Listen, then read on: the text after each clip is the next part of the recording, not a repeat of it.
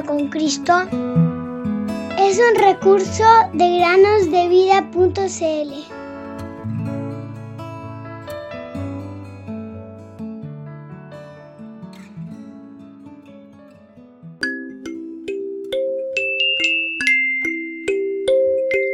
Jesús les dijo, los sanos no tienen necesidad de médicos, sino los enfermos. No he venido a llamar a justos, sino a pecadores. Marcos 2.17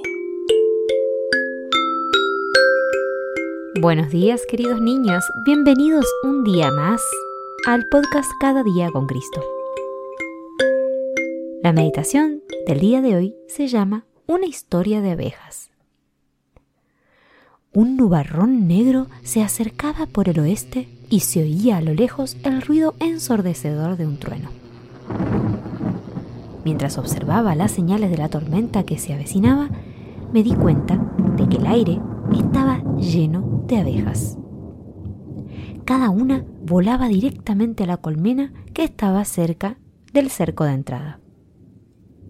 Las observé durante un rato mientras se apresuraban desde los prados floridos hacia su hogar. Me vino a la mente este versículo de la Biblia. ¿Quién les enseñó a huir de la ira que está al venir? Mateo 3.7 y Lucas 3.7. Pensé cuánto más sabias son las abejas que los adultos y los niños de este mundo.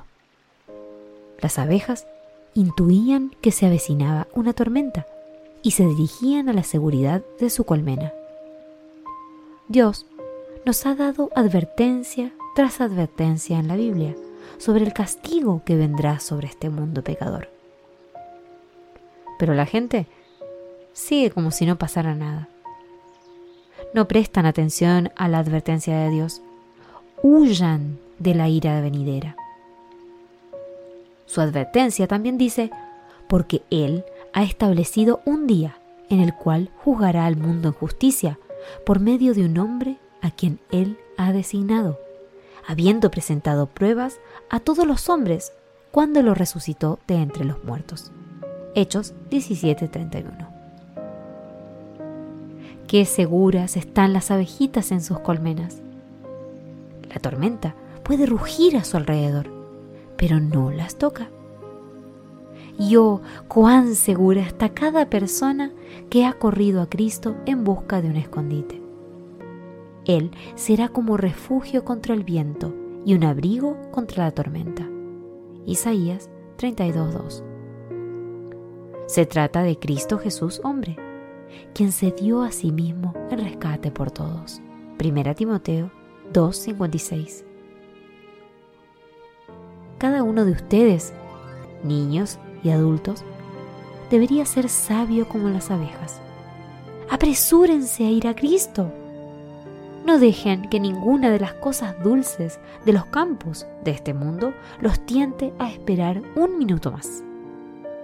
Él será tu escondite cuando llegue el terrible día de la ira de Dios.